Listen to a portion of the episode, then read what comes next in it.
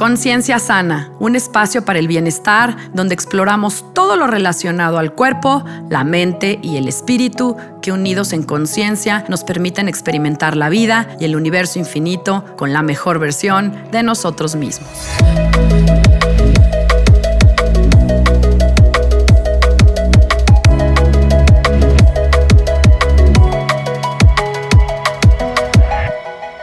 Hola, yo soy Sandra Romero, host del podcast Conciencia Sana, y te agradezco que estés conmigo en este espacio, aquí y ahora. Los alimentos para el cuerpo no son suficientes. Debe haber alimentos para el alma. Dorothy Day.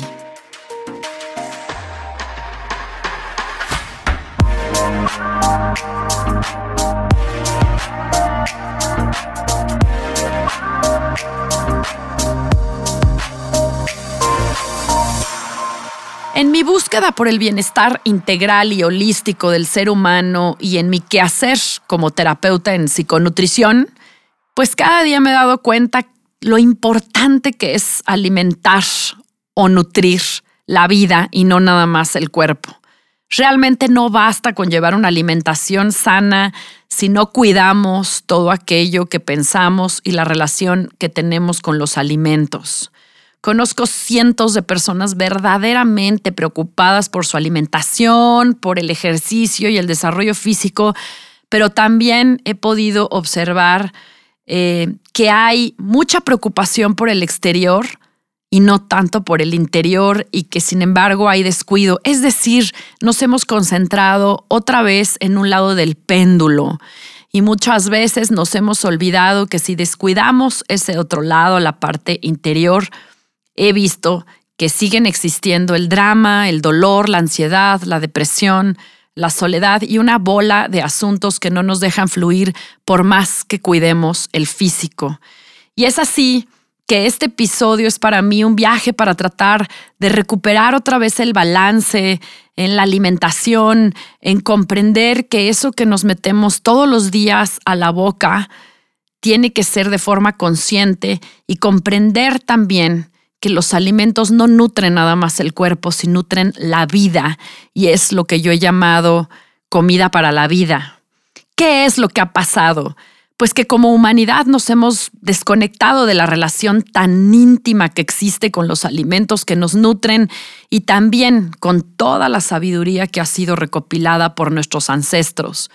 En los últimos 100 años la comida dejó de ser comida se ha vuelto cada vez más procesada, más refinada, más alejada de la tierra y de su verdadero origen.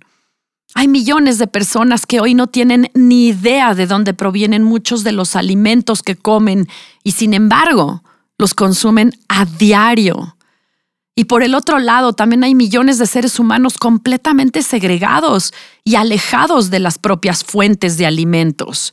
Y por supuesto, esto ha causado una gran pérdida en la sabiduría en cuanto a la alimentación, que por ende se ha vuelto fragmentada, incompleta y yo diría, no nada más vacía de nutrientes, sino vacía en todos los sentidos. Hoy nuestras formas de saber de nosotros mismos y de nuestros alimentos están basados en una serie de creencias, en la disección, en el análisis y la lógica lineal, en las tendencias, en modas y en una serie de intereses económicos poderosísimos. Si observamos el estudio de la anatomía humana, también ha sido a base de la disección de cuerpos muertos y no de personas vivas.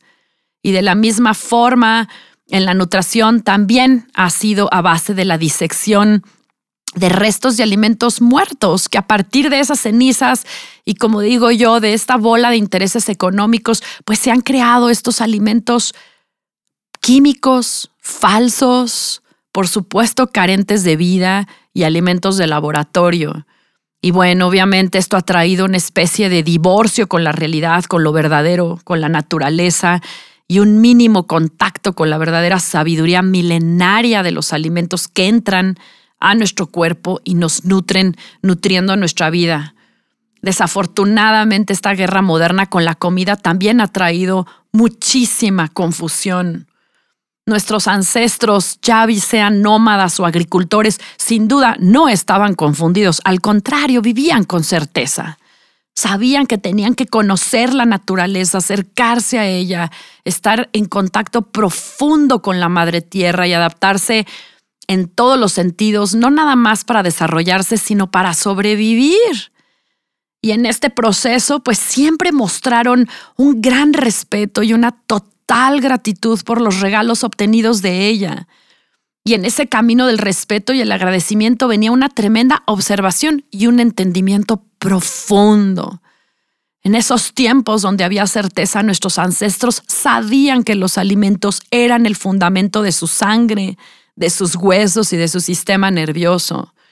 Los alimentos eran el verdadero sustento y sustancia, una palabra que literalmente significa lo que existe detrás, la cualidad de o la marca de una posición. Nuestros ancestros, nosotros, sabíamos que los alimentos eran mucho más que gasolina, pues era vivir la experiencia encarnada. Para comenzar, es importante señalar que todo este asunto sobre qué comer y escoger lo correcto para meternos en la boca no se trata de un examen de verdadero o falso o de vamos a evitar lo malo. Aquí ni las maestrías, ni los doctorados, ni las credenciales nos van a sacar del atolladero tomar decisiones certeras respecto a nuestra alimentación tendrá que ver con una oportunidad increíble que se abre ante nosotros como un hermoso ejercicio de tu capacidad humana de creatividad. La conexión de la dieta y la salud nos ha abierto un portal increíble a través del cual millones de humanos hemos sido nuevamente reintroducidos a una nueva observación y apreciación de la calidad esto se debe a esta nueva conciencia de los alimentos que te matan o te sanan.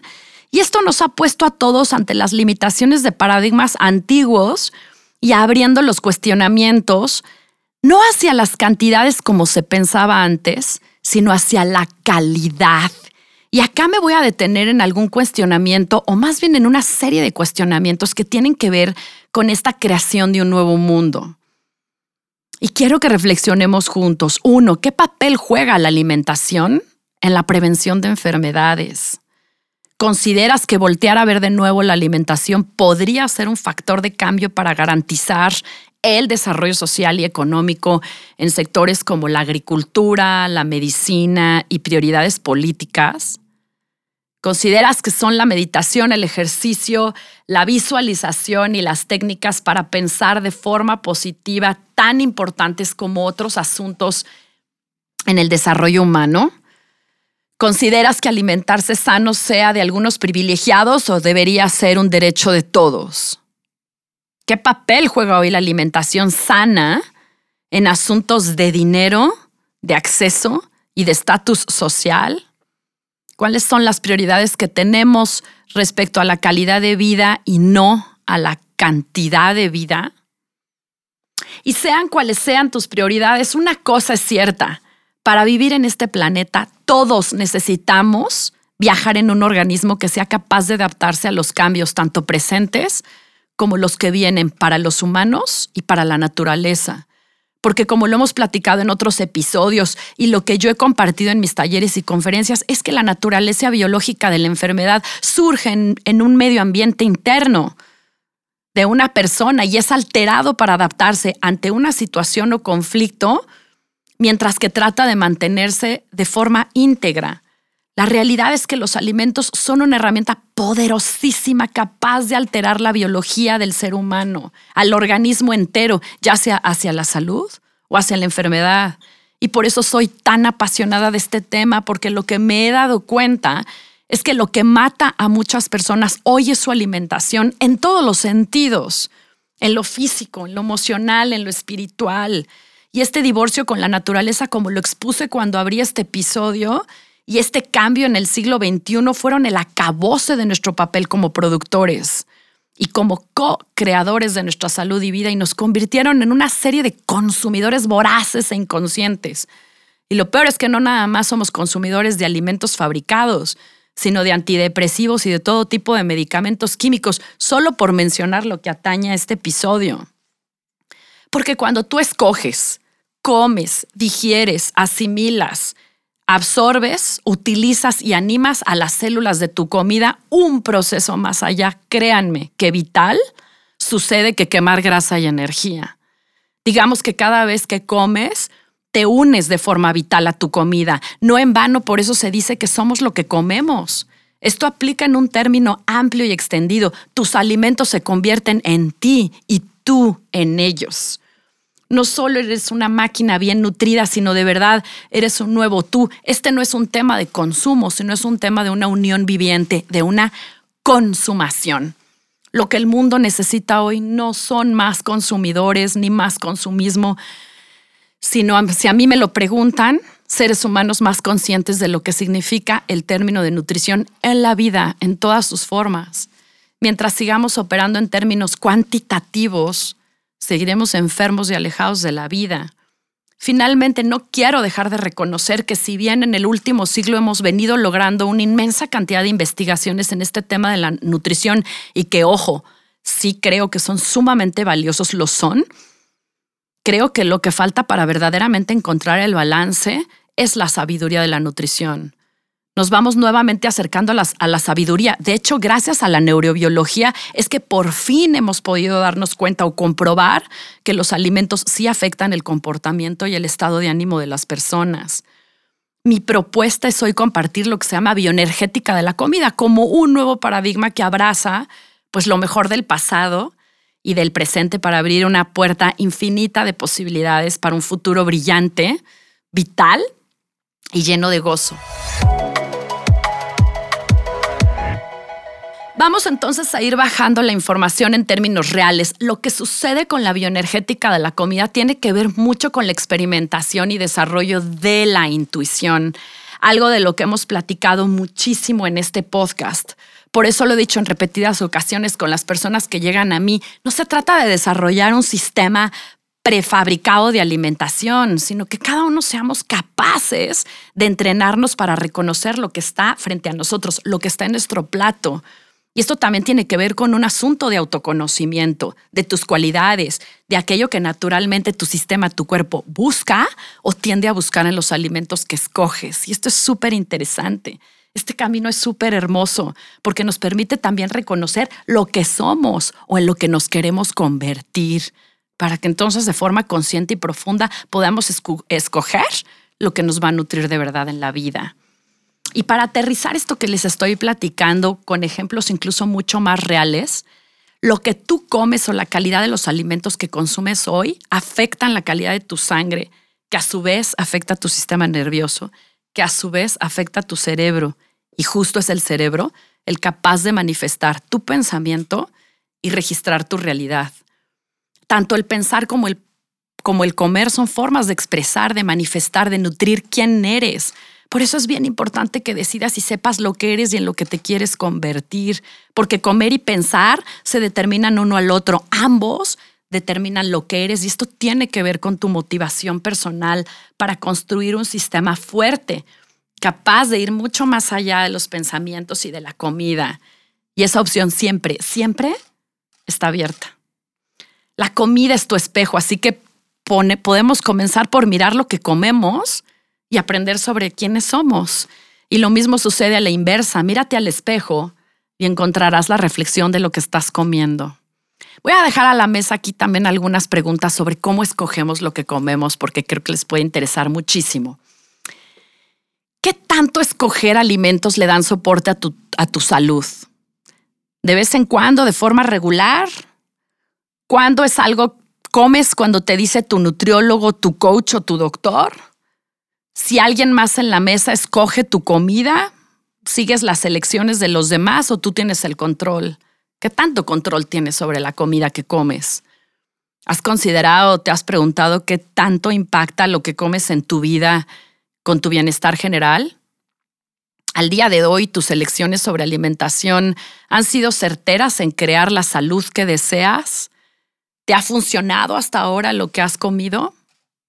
Y pregunto todo esto porque la forma en cómo hemos o has escogido los alimentos hasta el día de hoy es un tema absolutamente personal y que enfrentamos además todos los días y que seguiremos enfrentando de por vida. Y por eso es tan importante. Ojalá solo comiéramos ahí de vez en cuando, pero en realidad esto es parte de nuestro día a día. Y si bien se trata de comer por necesidad biológica, la verdad es que la comida también es parte de la forma en cómo desarrollamos tus relaciones, nuestras relaciones, nuestras metas, el carácter.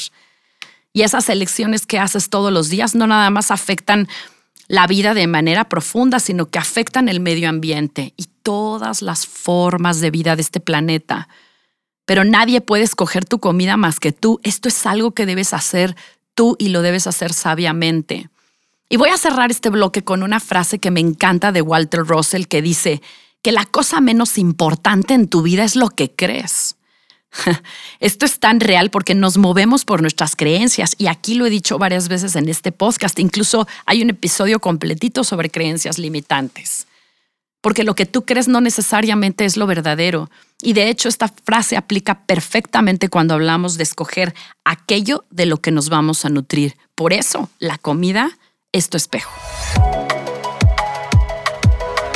Hay dos asuntos aquí que quiero poner a la mesa porque nos vuelven locos a todos y es la diferencia entre tengo hambre y deseo comer algo. Y lo que nos mueve también es coger nuestros alimentos. Porque si analizamos todo el mundo estamos movidos por estos asuntos. Estos son los dos polos de esta balanza.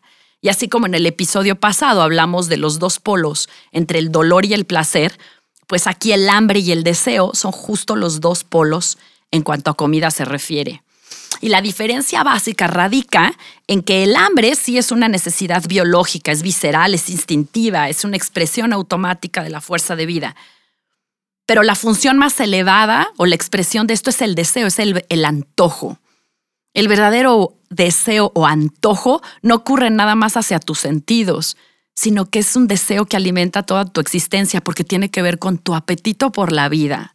La realidad es que sin importar todas las variantes o lo que se habla en ciencia y filosofía, lo que hace que un óvulo y un espermatozoide se unan o lo que hace que un bebé nazca y pegue un grito, lo que te ha llevado a ti a juntarte con tu pareja es el motor o el impulso de tu sed por obtener más información y conocimiento sobre ti mismo y sobre la vida. Esa es el antojo de vida y la sed de vida.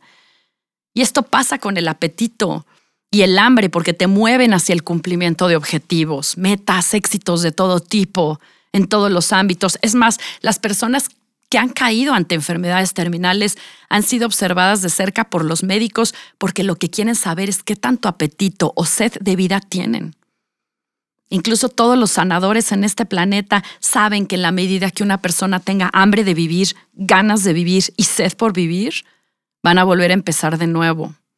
Ya le había yo dicho en el episodio anterior que parte de este condicionamiento con el que crecimos, que para millones de, personas, pues es creer que el, el deseo es malo y que para vivir en sociedad debemos de controlar nuestros deseos y nuestros impulsos. Y lo platicamos en el episodio pasado con el tema de placer. Y seamos sinceros, este rollo no funciona y desafortunadamente ha limitado a millones de seres humanos en su desarrollo, porque es una creencia totalmente limitante, porque el deseo, por simple que parezca, no se expresa siempre de formas tan simples. El deseo tiene millones de expresiones de las cuales muchas son bastante complejas.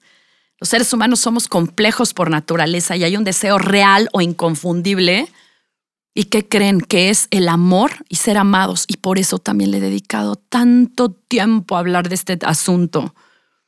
Y este mismo deseo se expresará como caleidoscopio en todas sus formas, en dimensiones y lenguajes infinitos. Amar y ser amados. Hay hambre por amar y ser amados. El asunto es que muchos seres humanos buscan solo cumplir sus deseos en niveles básicos que es buena comida, buen sexo y posesiones personales, dejando fuera muchos otros niveles y dimensiones muy hermosas. Es como encontrar esta pócima mágica del embrujo que entre más bebes, más sed te da. Bueno, pues esta es la trampa. Hay personas que dedican su vida entera a saciar sus apetitos financieros y de poder, pero nunca se dieron la oportunidad de saciar su sed por sus relaciones o por relaciones estables o amor incondicional o verdaderos compañeros y un desarrollo personal. Y bueno, el otro lado del péndulo es aquellos millones de personas que pasan sus vidas, muchos años de sus vidas, en la sed por la salud y el bienestar físico y por llenar ese hueco espiritual dándose cuenta que en realidad tal vez solo lo que necesitaban era nutrir el apetito por el amor sensual y el éxito material. Qué irónica la vida, ¿no?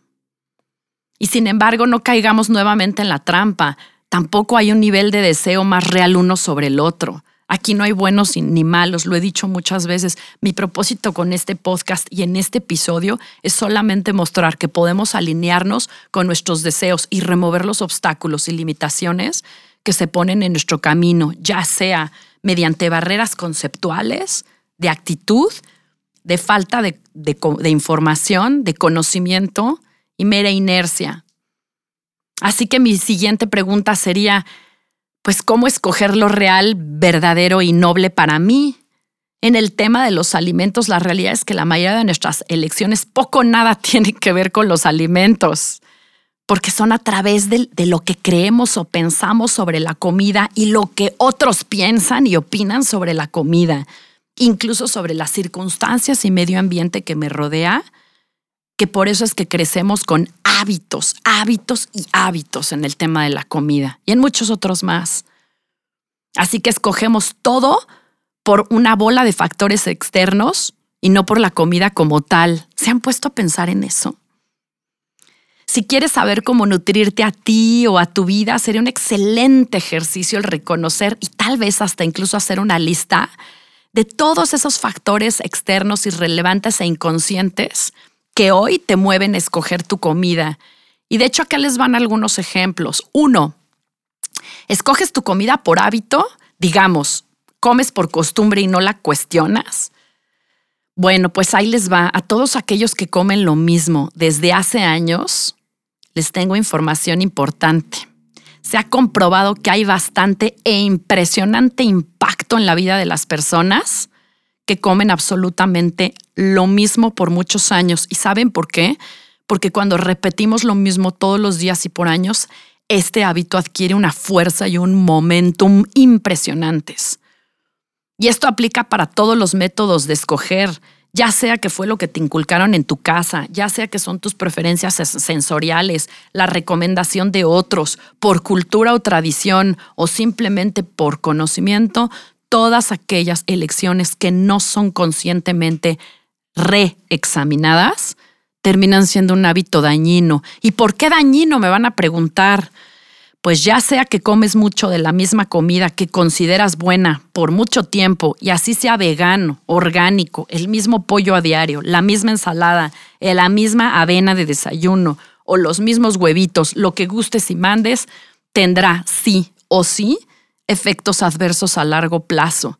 ¿Por qué? Porque esto termina convirtiéndose en sensibilidades, alergias alimentarias, asuntos autoinmunes, falta de nutrientes, desbalances hormonales y hasta contracturas, lesiones y mucho más, independientemente de lo que creas o te guste creer. Dos, escoges tu comida por tendencia. ¿A qué me refiero? Esto está de moda. ¿Cómo? Porque los medios, los influencers, los blogueros, los coaches, los nutriólogos, el médico o cualquiera que tú consideres autoridad me ha dicho lo que tengo que comer. Es decir, escoges porque alguien te dijo que eso era bueno para ti. Tres, escoges por asociación, es decir, como por formas y texturas o lo asocio con algo. Hay quienes son dulces o salados. Hay otros que prefieren amargo o ácido otros que se van por fuerte o suave. Pregúntate qué cualidades de la comida te atraen. Y esto es súper interesante porque quienes han estudiado la energía de los alimentos saben que esas cualidades que a ti te atraen de la comida también tienen mucho que ver con lo que estás buscando nutrir en tu vida. ¿Eres, por ejemplo, de los que les gusta probar cosas nuevas, experimentar y explorar? Y también a lo mejor comprender lo que entra en tu boca o eres de los que se mueve por el hábito, la permanencia o el miedo a probar. Y último, también estamos los que hemos escogido o escogemos de forma circunstancial, es decir, es lo que hay. es lo disponible, es lo que conozco y también, tal vez, es lo único que puedo accesar. ¿Te has puesto a pensar que tus elecciones de alimentos para cada día podrían ser tan importantes como el tiempo que le dedicas a conocer a un nuevo socio de negocios, a un cliente o a una pareja amorosa? Porque la verdad es que esto de escoger aquello de lo que nutrimos absolutamente todos los días, pues es tan importante porque justo es lo que nos da soporte y nutre la vida. Y en ese camino increíble reconoceremos o nos reencontraremos con las cualidades de nuestro ser, tal vez que no conocíamos o que no sabíamos que existían. Así que mi invitación es atreverse. Para cerrar este episodio, quiero recalcar que la relación que tienes con la comida y los alimentos es también lo que determinará tus experiencias con ellos, porque tu relación con la comida está y seguramente estará ligada a las relaciones en tu vida, porque si analizas en las reuniones familiares y sociales, los eventos importantes sociales, los convivios, las reuniones de trabajo, las alianzas, rituales y hasta pactos suceden en las mesas o alrededor de los alimentos. Servimos alimentos, platillos y preparamos comida para halagar y consentir a los demás, incluso hasta para impresionar a otros. Comemos para celebrar, comemos para preservar la cultura y las tradiciones. Servimos alimentos como forma de expresarnos, para dar y recibir amor. Llevamos alimentos también para dar soporte a otros que tal vez lo necesitan. Y por supuesto, también comemos por ansiedad, depresión, tristeza, falta o carencia y comemos en exceso muchas veces por las mismas causas. Ahora quisiera pedirte que cierres tus ojos por un momento y que imagines esos alimentos o comida que está entre tus memorias más profundas.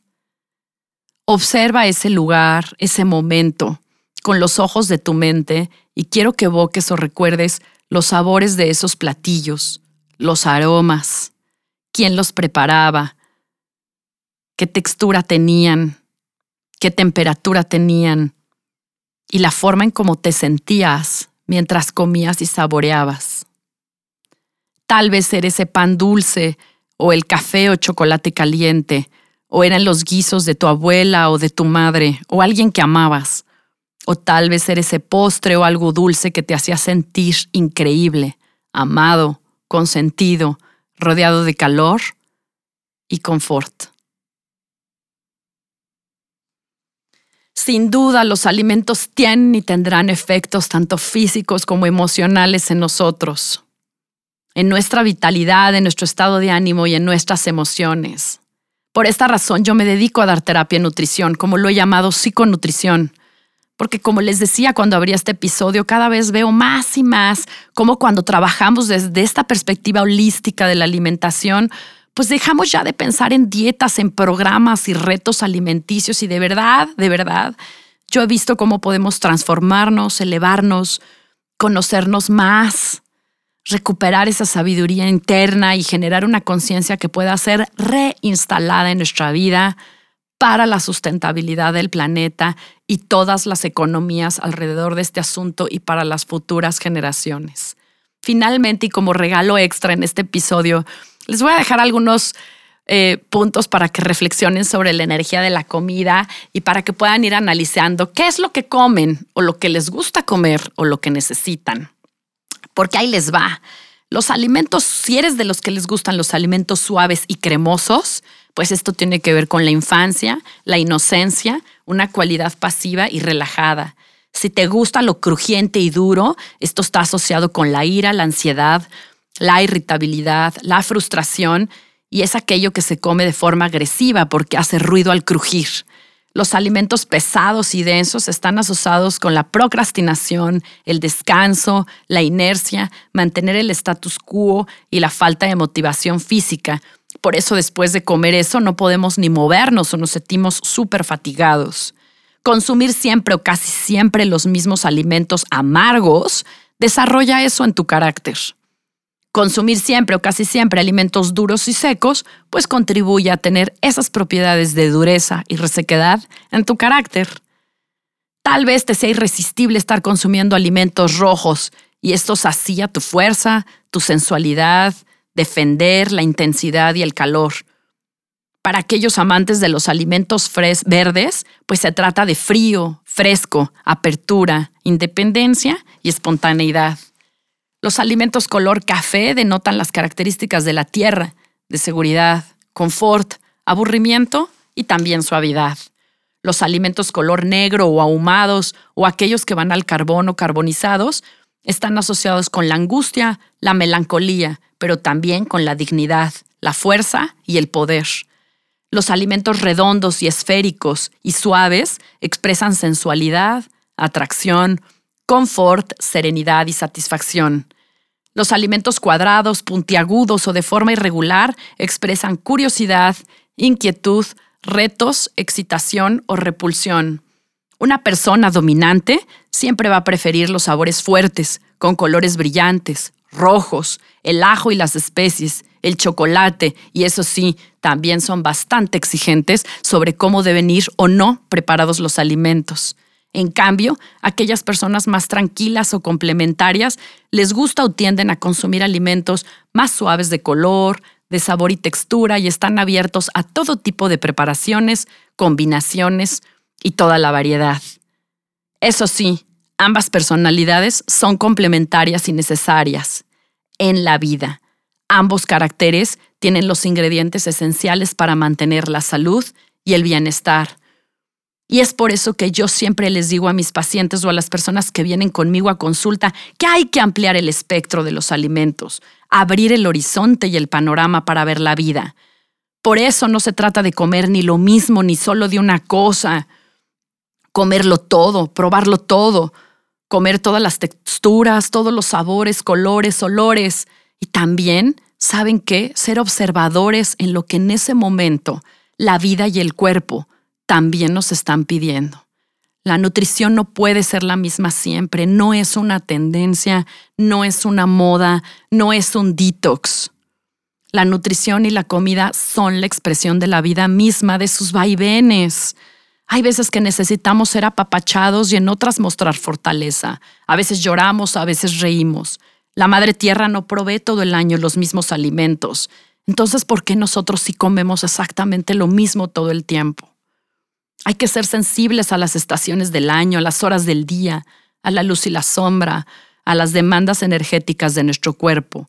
A veces necesitamos más carbohidrato y otras más proteína o grasa. Nosotros somos una manifestación del universo, un reflejo de lo que sucede, y en la medida que podamos recuperar la conciencia y la sabiduría sobre cómo podemos alimentarnos y nutrir la vida, dejaremos de depender de doctores, de nutriólogos, coaches, medios, redes y demás para saber qué, cómo, cuándo, a qué hora y dónde obtener, preparar y consumir los alimentos que nutren nuestra vida, nos llenan de energía, vitalidad y bienestar. Y en esa medida también seremos capaces de transmitir esta sabiduría de regreso a nuestros hijos y las nuevas generaciones para por fin recuperar la conexión con la Madre Tierra, quien es la verdadera fuente de nuestros alimentos. Ella es la madre que nos nutre, no el laboratorio ni una empresa o corporación. En el momento que comprendamos que la madre naturaleza nutre por naturaleza divina y no es una marca de comida, créanme, vamos a dejar de estar frustrados, enfermos, desesperados y desesperanzados por saber qué nos hace bien. Y esa es hoy parte de mi misión mi ofrenda y mi servicio a través de este episodio y de mi quehacer como terapeuta en psiconutrición. Así que cuenten conmigo si me necesitan y de todo corazón. Si te gusta este episodio, te pido que lo compartas. Yo soy Sandra Romero y profundamente agradezco que te hayas tomado el tiempo para escucharme y acompañarme en un capítulo más de Conciencia Sana. Te invito también a que escuches las meditaciones y afirmaciones que estoy compartiendo en este espacio gracias a Steve Nobel, uno de mis maestros y guías en meditación y espiritualidad. Todos mis contenidos, incluyendo mis escritos, están ya en mi página web www.sandraromerofc.com y puedes seguirme en Instagram y Facebook como arroba Sandra Romero FC o a mi correo sandraromerofc arroba gmail.com. Amor y bendiciones. Nos vemos a la próxima. Namaste.